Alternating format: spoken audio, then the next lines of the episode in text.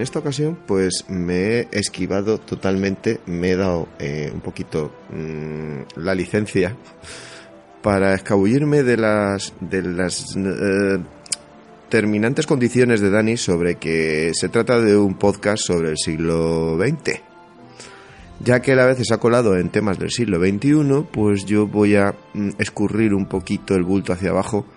y a petición de mucha gente que nos lo ha dicho que si podíamos tratarlo, pues vamos a meternos en un fango bastante fangoso. Vamos a hablar de la guerra de Cuba.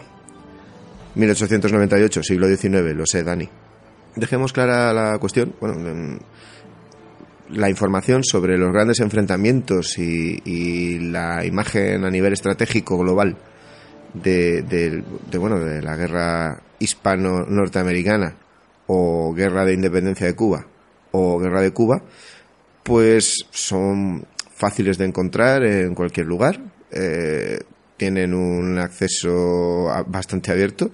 y se pueden encontrar opiniones para todos los gustos.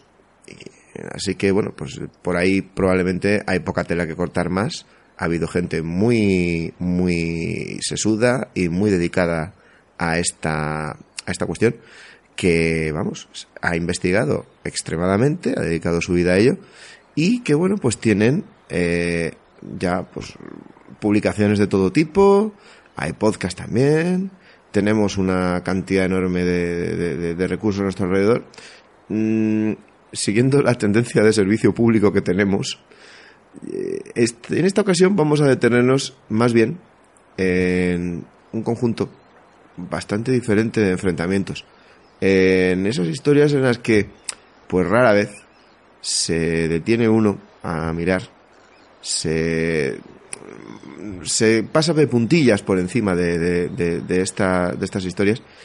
y bueno, pues nos demuestra que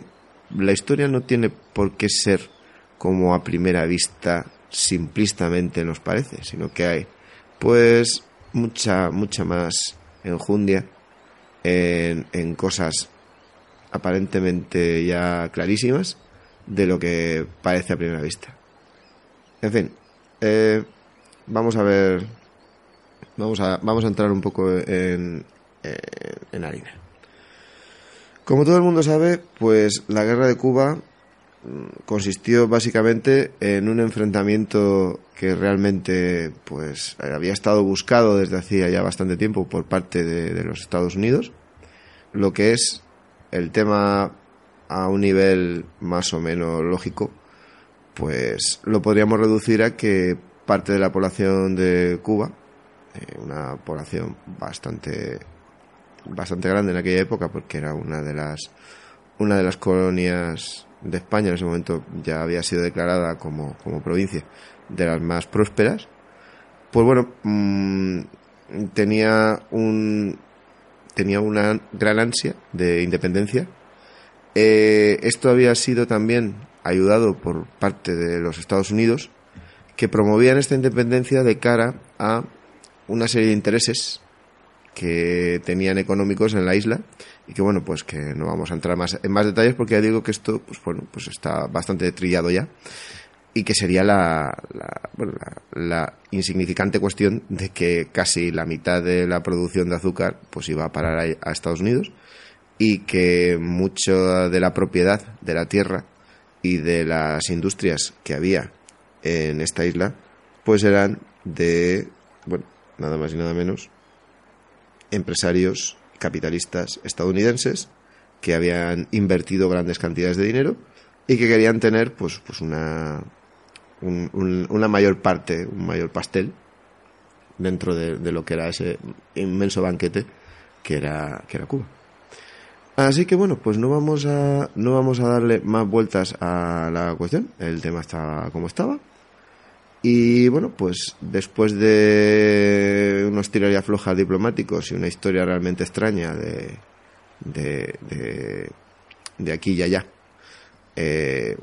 malentendidos, eh, la explosión del Maine y pues, eh, toda una serie de, de, de rifirrafes,